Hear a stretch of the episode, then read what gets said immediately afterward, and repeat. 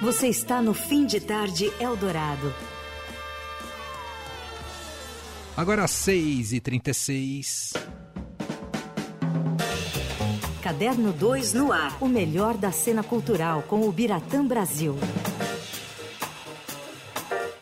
Biratã Brasil aqui no estúdio comigo no fim de tarde dourado. Olá, Bira, tudo bem? Tudo bom, Manu? Tudo certo. Beleza. Hoje vamos falar sobre a estreia de mais um musical que deve levar muitas famílias para o teatro, porque trata-se de Pequena Sereia, Bira. É isso, eu espero. E eu sempre falando de musical aqui, né? Mas é, é, bom, tem, a gente está tendo uma boa safra. Não, e está tendo é. um, um, uma cena em São Paulo que não é de hoje, né? É, Mas é. retomou com muita força né? Finalmente, era uma das que estavam mais engasgadas ali, né? Porque emprega muita gente e, e tinha muita gente passando dificuldade por conta da pandemia, essa parada, né? Provocada pela pandemia. E agora não, tá aos poucos, né? Muitos empresários eh, ajudando ali, investindo. Ok, Lei Rouanet, tudo bem, mas antes disso do que nada, né? Sim. Então, a Pequena Sereia é, é uma nova temporada, vamos dizer assim, né, de uma montagem que já aconteceu aqui há alguns anos, acho que foi em 16, não, mais 17 talvez, 18. Aí que o tanto que o, o elenco é mais ou menos a metade o mesmo, mas tem novidades. É, também foi possível mexer um pouco com esse tempo parado, né? A, a produção já estava prevista antes da pandemia de estrear, já era para ter estreado em 20 e foi jogando, né? E, então deu tempo do elenco se aperfeiçoar, conseguir se preparar melhor. É a história conhecida da Ariel, né, a sereia, que se revolta contra o pai, se apaixona por um príncipe que ela salva de um naufrágio, e aí ela tem um momento de virar ser humano, vamos dizer assim, né? Para saber se essa paixão de fato vai se concretizar, vai se realizar ou não. Então, é uma história que, se eu olhar bem, o príncipe também ele está com problemas com a família, ele não gosta de ser príncipe. Então são duas pessoas, são dois jovens que não estão satisfeitos com a sua atual situação uhum. e que buscam mudar, buscam melhorar, mesmo que seus pais né, não queiram isso. Então, basicamente, essa moral da história, que para criança não quer dizer nada, né? o que vale é ver aquelas pessoas com os figurinos fantasiados de bichos do mar, de sereia. É, é muito colorido o cenário, tem muitas cores. Tem, Aí uns... tem uma vilã bem legal também, né, Bira? Tem uma vilã muito legal, que é a Úrsula. É. É, eu estava até conversando hoje com, com, a, com a Andresa Marseille, que faz o, o personagem, e a gente lembrou, a Úrsula, ela é irmã do rei, do reino ali embaixo d'água.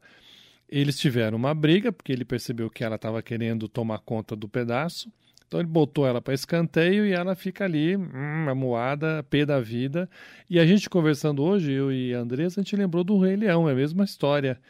Né? O, o leão principal, o pai do Simba, ele afasta, né? ele toma o reinado e o irmão fica ali invejoso, né, buscando a destruição do reino, inclusive assassinando o próprio irmão, né, é, permitindo que o irmão morra, né, numa cena forte até. Uhum. E, e, então essa disputa entre irmãos, né, é bem shakespeariano, Sim. também tem de uma certa forma aqui, tanto que é a Úrsula, né, a, a irmã do rei, que faz a cabeça da Ariel e faz com que ela aceite virar humana, contrariando todas as questões lá de baixo da água, né? Ninguém pode fazer isso. Então, basicamente essa história. Mas assim, as canções são as mesmas do desenho, tem assinatura Disney. Não é uma produção que tem que seguir rigorosamente a, a versão original da Disney. Uhum. Mas eles impõem uma série de, de requisitos uma é até legal, é, acaba sendo uma imposição, mas é uma coisa legal. Eles gostam sempre que o personagem do Sebastião, né, que é o ali o caranguejo que vai o alívio cômico o alívio cômico né que vai ajudar a Ariel ele é o professor dela ele tem que cuidar dela e é um pateta não consegue nada né eles pedem para que tenha puxa saco do rei né? também morre de medo dele eles pedem para que esse personagem tenha uma cor muito local uma cara muito local ah entendi então na primeira montagem quando era o Thiago Abravanel ele puxou um pouco pro baiano pro nordestino né? Ele até falava com sotaque. É, e agora, quem faz é o, o Robson Nunes, é, falando com ele, eu falei, como é que você vai fazer? Ele falou, olha, eu sou paulista, né? Mas não vou falar com paulistanês, paulistanês da moca, não vou puxar assim. Meu. Meu. Então é engraçado, ele puxa assim, ele lembra vagamente esses puxadores de samba, de escola de samba. Ah, que interessante. Sabe? Então ele tem umas expressões, né? Vamos lá, moçada, vamos cantar, vamos junto. Ele, ele ah. lembra um puxador. Até ele falou que se inspirou muito no Ailton Graça, conversou com o Ailton, o Ailton deu umas dicas para ele. Que fantástico. Então, não é tão evidente assim, mas tem alguns momentos que você fala, nossa, parece um puxador de samba, né? Aí foi a maneira que ele encontrou para não repetir o que o é, é, o, o Thiago já tinha feito na primeira vez, uhum. né?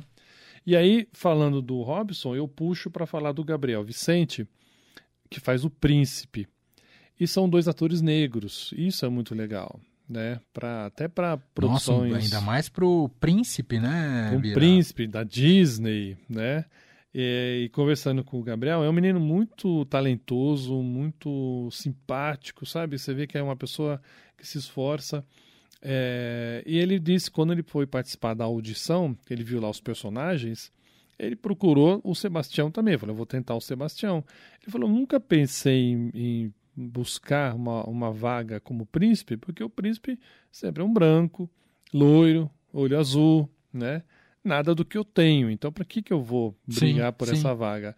E ele ficou surpreso quando a produção, é, vendo lá a lista dele, falou: por que você não tenta o príncipe? É, ficou meio assim, tentou, ganhou e é ah, o príncipe legal. Da, dessa montagem. Então, essa representatividade também é bacana. Né? Ele falou: é, é, é ótimo você imaginar uma criança negra que está ali na plateia vendo perfeito, perfeito. um príncipe negro, sabe? Pode ser também. Então, perfeito. dá aquela coisa de orgulho também, de, de pertencimento. É, aí acabou ganhando mais ainda o musical com isso. Eu achei que ficou uma coisa muito mais bonita. E não está lá por, por, por conta disso. Ele tem talento, ele interpreta bem, ele canta bem, é bonitão, então ele tem um, um físico enrolho de, de príncipe mesmo.